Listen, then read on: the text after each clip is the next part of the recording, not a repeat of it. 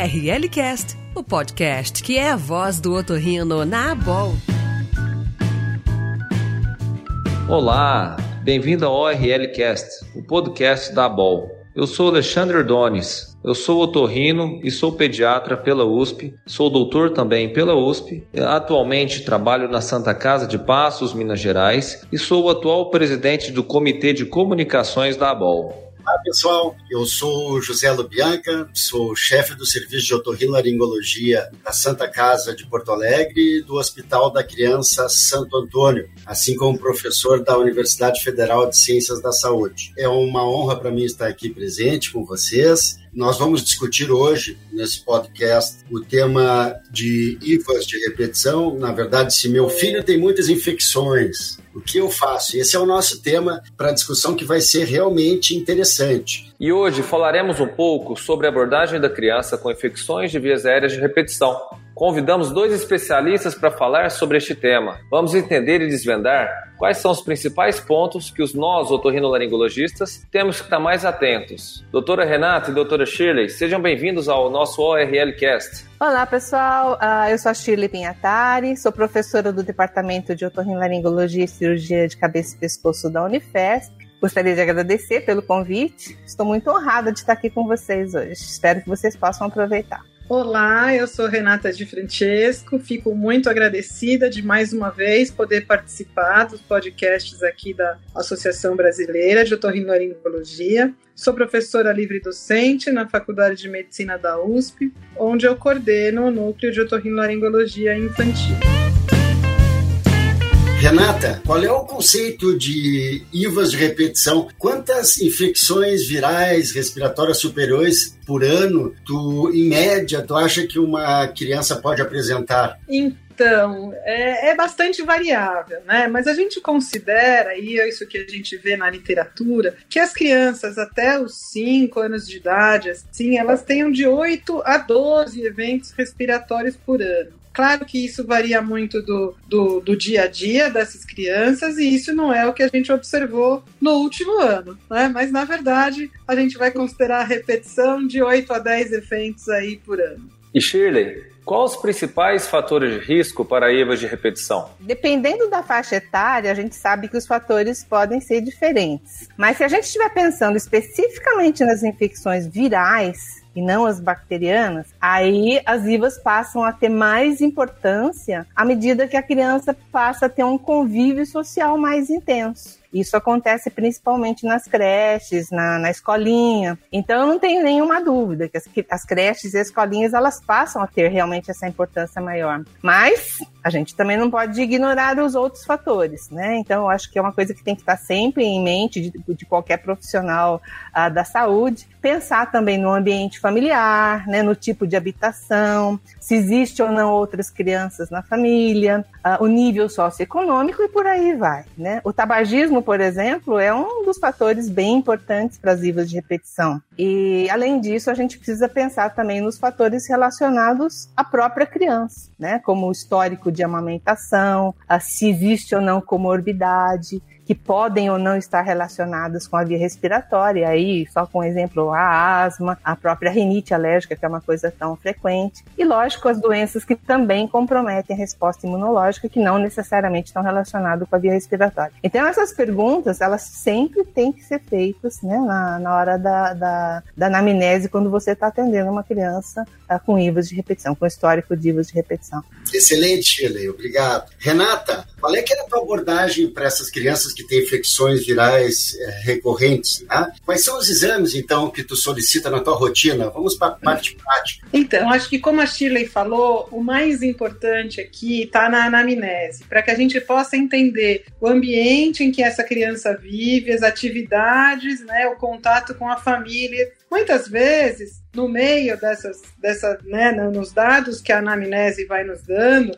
a gente vai ver se existem sinais de obstrução nasal, se a criança respira de boca aberta, se ronca, se o desenvolvimento da fala vem adequado. porque frente a essas otites, esses quadros virais todos, às vezes as crianças já têm alguma otite secretora. Então, a primeira coisa, depois de conversar com a família, a gente vai examiná-la. Será que essa criança tem uma mucosa nasal normal? Será que tem alterada, hipertrofia de corneto? Como é o, o, a autoscopia dessa criança? Tem secreção? Não tem secreção? As amígdalas aumentadas? E é a partir daí que a gente vai então ver se são necessários exames complementares, tá certo? Baseado no que foi visto, então, na anamnese de forma muito importante e no exame físico. E aí, veja, nós vamos ver se a criança tem otite secretora, se merece uma avaliação audiológica, se tem histórias de ronco, se nós vamos pedir é, realizar uma nasofibroscopia ou se a gente vai pedir uma radiografia de carro. É, dependendo da idade da criança e dependendo dos sintomas alérgicos ou não. Às vezes, claramente, existe um quadro relacionado de piora da rinite e o que piora as infecções de via respiratórias, porque a criança tem um cachorrinho lá, mas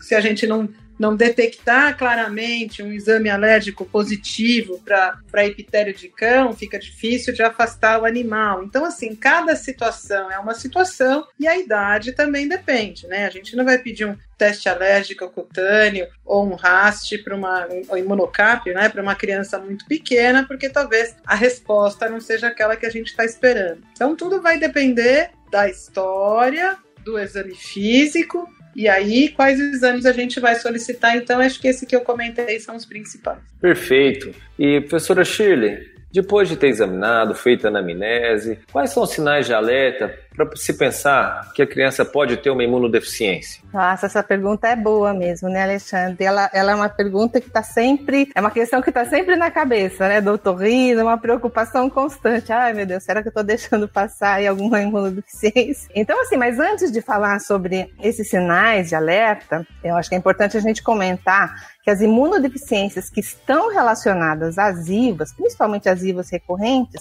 elas geralmente são as imunodeficiências primárias, né? Que são aquelas que a gente herda, né? Que são uh, relacionadas à parte genética. E uma das mais comuns, por exemplo, é a, a, deficiência de IgA, da produção de IgA, né? Mas também podem, lógico, ser decorrente de outros defeitos, inclusive na imunidade inata. Mas eu acho que uma coisa que é importante todo mundo saber, não só uh, otorrino, mas pediatra também, é que a grande maioria dessas crianças que apresentam infecções de repetição, as IVAs de repetição, 90% até mais delas não apresentam nenhum tipo de imunodeficiência. Né? Então, às vezes, é uma preocupação até exagerada. E aí vem a sua pergunta, né? a importância da sua pergunta, dos sinais de alerta. Quando é que realmente a gente começa a pensar que isso possa estar associado alguma imunodeficiência, principalmente uma, uma imunodeficiência do tipo primária. Então, por exemplo, são crianças que têm histórico de infecções mais importantes, que são mais invasivas, que duram mais do que aquilo, né, que seria o, o esperado, o normal. Quando existe, por exemplo, uma associação uh, do desenvolvimento ponderoestatural junto com essas infecções. E também uma coisa que eu vejo muito na, na, na, na clínica, né, e às vezes realmente me deixa preocupado, são infecções que teoricamente não deveriam estar acontecendo né, em criança com, com saúde boa. Por exemplo, uh, agentes que não, normalmente não são muito virulentos, como uh,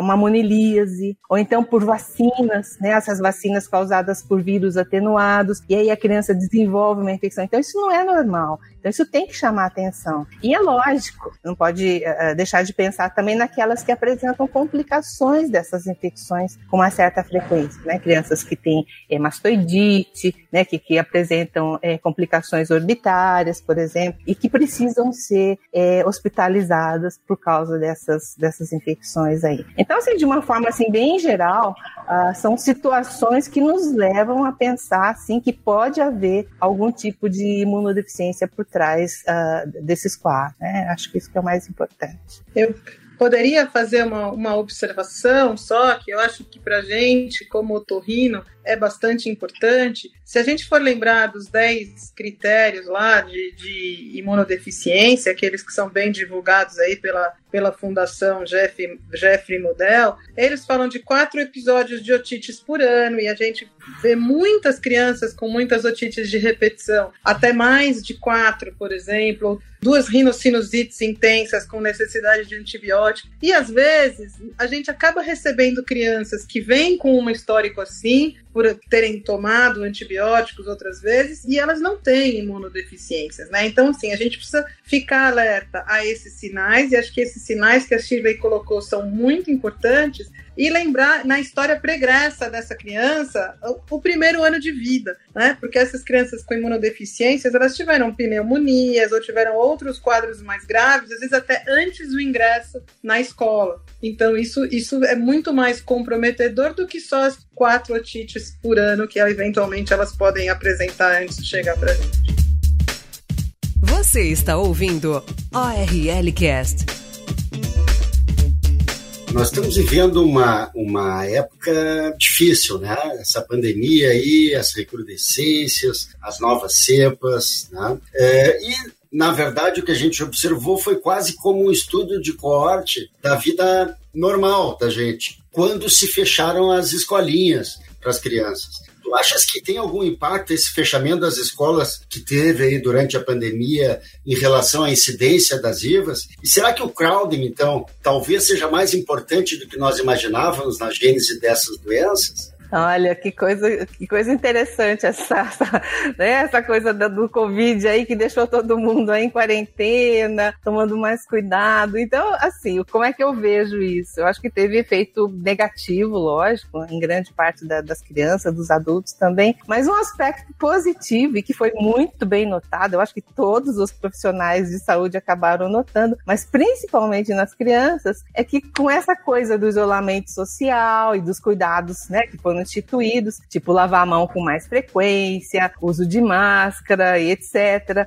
a frequência das IVAs acabou diminuindo bastante. Eu acredito que vocês devam ter notado isso também, né? E aí isso vem mostrar pra gente, acho que nitidamente, que o papel dessas aglomerações, né, principalmente não só na transmissão do Covid, mas para todas as outras infecções respiratórias, é muito importante. Mas uma coisa ruim também, que tá, até comentei com você, que eu tô, tô, ficando estressada por causa disso, tá? Como a gente está vivendo ainda uma situação de muito, muita transmissão e muito contágio aqui no Brasil, eu acho que esse retorno às aulas, essa coisa híbrida aí, ela, ela acabou trazendo um problema diagnóstico, né? Principalmente para gente que cuida muito de criança, porque o que eu percebi nesses últimos tempos que as crianças como voltaram a apresentar os quadros respiratórios. Então, assim, o que tem de pai, mãe ligando para mim, né? Olha, né? Agora tô com aquele sintoma de resfriado e tal. Será que pode ser covid, né? E aí eu fico no mato sem cachorro. Isso realmente tem assim dificuldade, dificultado muito essa coisa do diagnóstico, né? Principalmente porque nem sempre você consegue é, trazer né, essa criança até seu consultório, você acaba falando por telefone ou, ou, ou por zap, e, e aí, faz o teste em toda essa criançada que está voltando a ter o resfriado.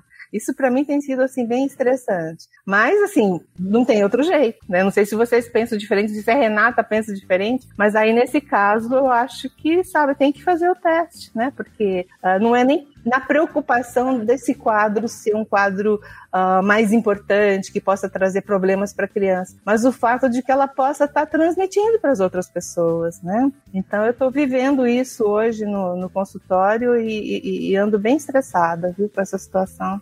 Não, sem dúvida, Shira, e acho que você tem toda a razão, até porque as escolas, elas exigem às vezes uma declaração para que você diga, não, essa criança pode frequentar, né? Mas para que você tenha certeza de fazer essa declaração de que a criança pode frequentar, você tem que ter certeza de que ela não tem né, um, um quadro transmissível. Então, veja, se é aquela criança com uma história muito clara, um quadro alérgico, né, que existe uma, uma né, lim, né, foi no, no sítio fechado e o nariz escorreu, enfim, né, quer dizer, essa talvez seja uma que seja fácil de, de eventualmente a gente diferenciar pelos dias, era o feriado, não estava na escola, etc. Mas talvez a grande maioria a gente vai pedir mais testes do que o necessário até que a gente compreenda de fato como é essa situação. Né? A escola voltou há muito pouco tempo para a gente ainda ter já ter definido quais vão ser os protocolos aí que a gente vai seguir.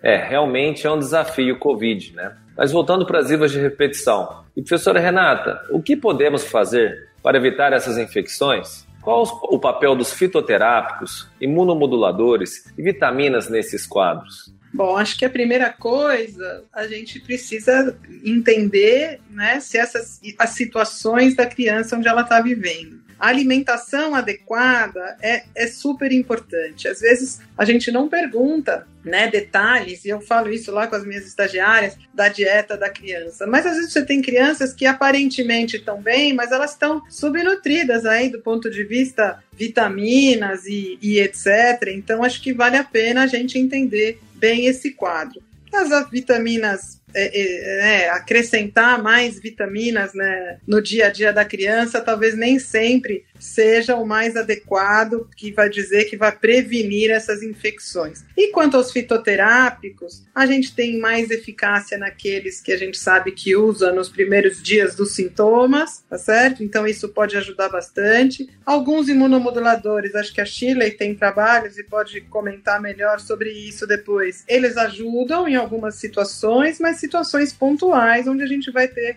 uma prevenção específica para crianças que de fato têm quadros muito repetidos de uma mesma coisa e não das não só dessas infecções virais aí que todo mundo vai tá, vai ter contato e isso só vai melhorar com o, com o passar do tempo. Ou nas situações que são realmente insustentáveis, quando antes a gente falava para a família que precisava tirar da escola, e, e, isso não era né, bebês muito pequenos, que vão muito precocemente, e que isso eram situações que não eram tão bem compreendidas, eu acho que agora veio o exemplo, como a gente já falou, né, na, a Chile acabou de falar, que a escola realmente contribui para isso e que talvez seja mais compreensível de que aquela criança afastada por um tempo fique melhor. Mas essas são situações de absoluta exceção. Mas acho que a Shirley pode comentar melhor sobre os imunomoduladores. Isso aí, Shirley. Eu gostaria de ouvir a tua opinião assim sobre a prevenção das IVAs. Tu usa algum preventivo? Qual que tu usa? Bom, gente, acho que tem que pensar que a prevenção né, dessas IVAs recorrentes, elas começam já bem cedo,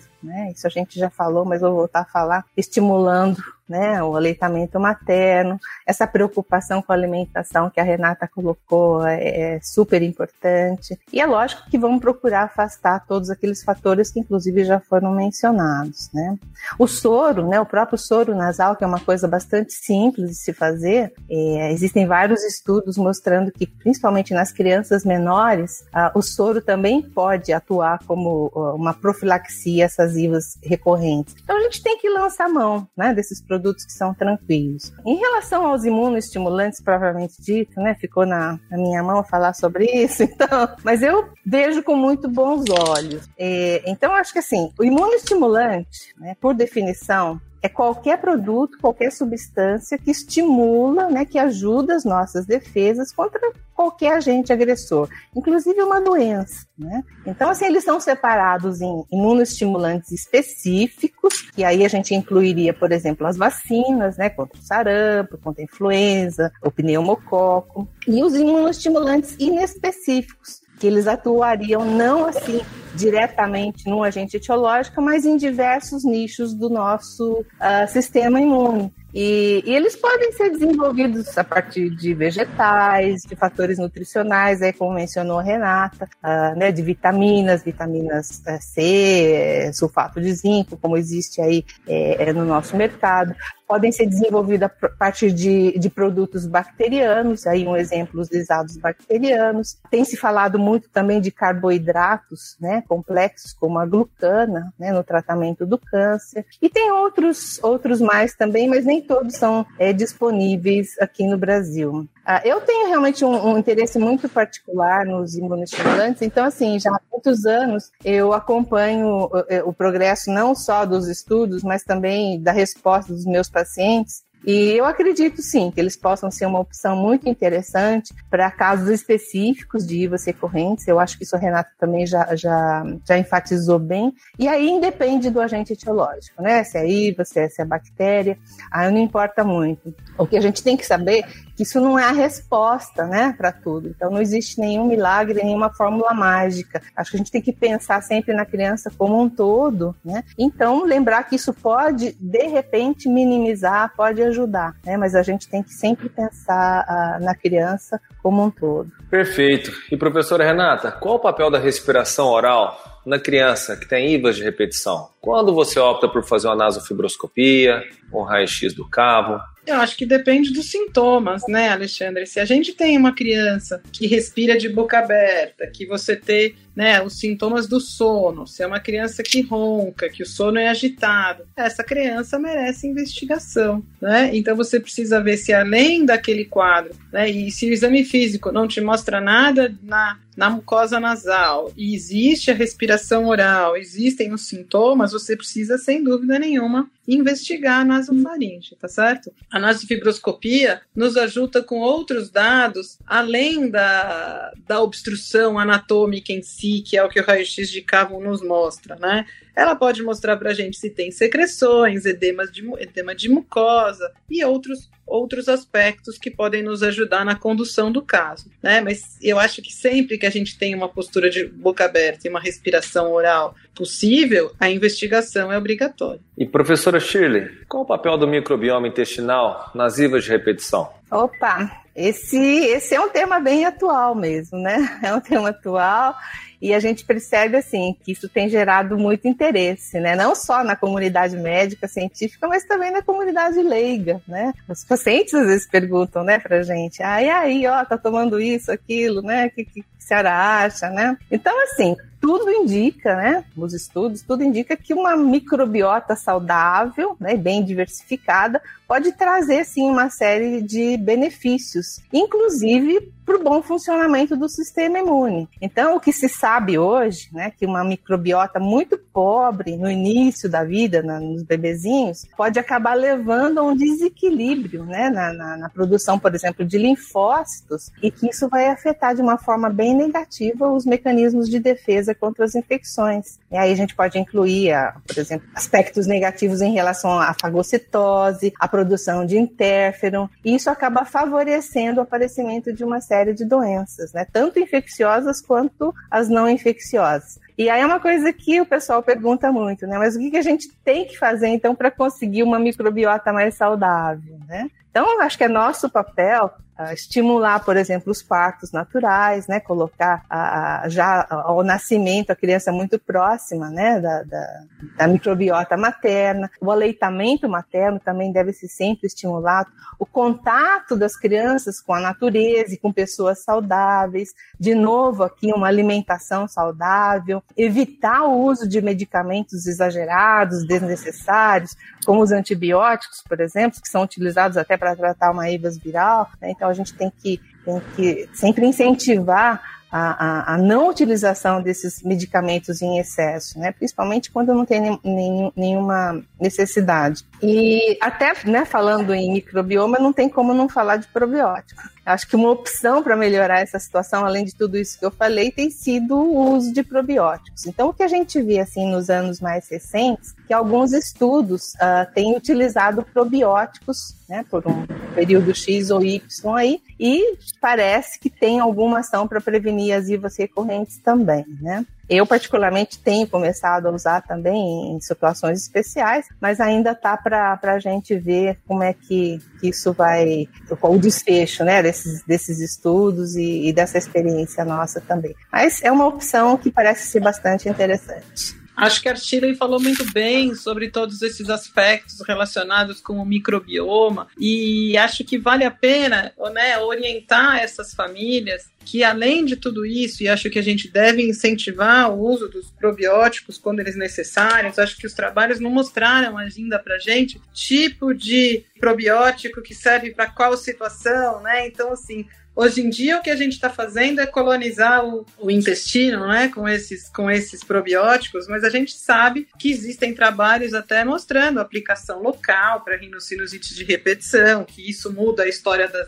né, dos quadros alérgicos, mas orientar as famílias ainda que, que existe um conceito de que criança não, não né, tem que comer natural, mas que comer coisas junk food aí, né, são, é permitido. Mas se a gente sabe que o número de. A, a comida processada, as comidas que não vêm, né, que são ultraprocessadas ou que são ultra esterilizadas, outras todas essas não são adequadas para a formação do microbioma normal. Então, mais uma vez, né, já falei da alimentação, mas salientar as famílias o quanto é importante a dieta variada, os vegetais, né, para que tudo contribua para uma formação normal da microbiota desde pequeno, né? A Shirley já salientou o parto, parto de via vaginal, que é superior, o aleitamento materno e tantas outras coisas que vão contribuindo para a formação da microbiota, assim como os alimentos né, que não são processados. E professora Renata, e naquela situação que você faz toda a investigação com imunocap e tal, e vem negativo para proteína do leite de vaca? Caseína, alfa e beta-lactoglobulina, enfim.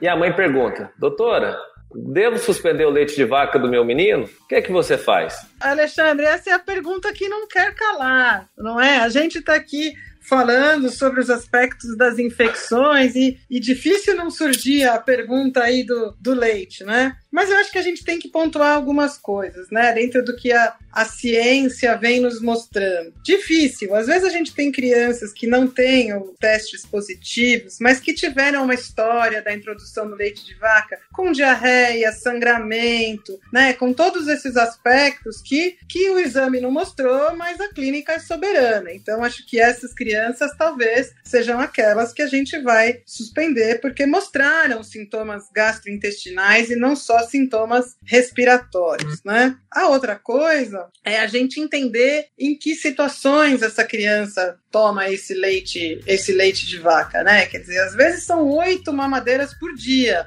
mas se as crianças têm, tomam leite antes de dormir, se elas tomam leite com açúcar antes de dormir, que são situações que a gente sabe que aumentam o refluxo, é muito cultural, né, pra gente, que tomam leitinho antes de dormir, às vezes até criança grande. Então, acho que aí cabe uma orientação de evitar né, tomar a mamadeira antes de dormir, reduzir o volume alimentar até horas antes de dormir, evitar açúcares, coisas que a gente sabe que podem complicar. Agora, que exista uma comprovação específica, eu, eu desconheço, em que a gente tenha um trabalho que, que nos mostre, né, claramente, com, na medicina com evidências, que afastar o leite diminui as otites. Talvez afastar o leite traga também outros cuidados para aquela criança que vá contribuir para diminuir as infecções, entende? E suspender, a gente tem que ter um cuidado de garantir o aporte de cálcio das crianças e outras coisas, né? A outra coisa que precisa ficar claro na, na população é que às vezes a gente hoje tem fácil acesso a leite sem lactose e as famílias já falam, ah, ele toma sem lactose. Então, quer dizer, será que se tiver um quadro relacionado com a proteína, às vezes, não, não, não justifica isso? Então, acho que cabe a gente explicar para a família o que é alergia, como foi a, a, introdução do leite de vaca, se existe uma correlação com isso ou não, em que situações toma o leite, mas se a pergunta for assim, simples, né? Leite piora infecções? Eu acho que essa resposta a gente não tem, não é? Porque a princípio a gente vai dizer que não, mas os, os, a gente não tem evidências suficientes aí para isso. ORL Cast, o podcast da ABOL.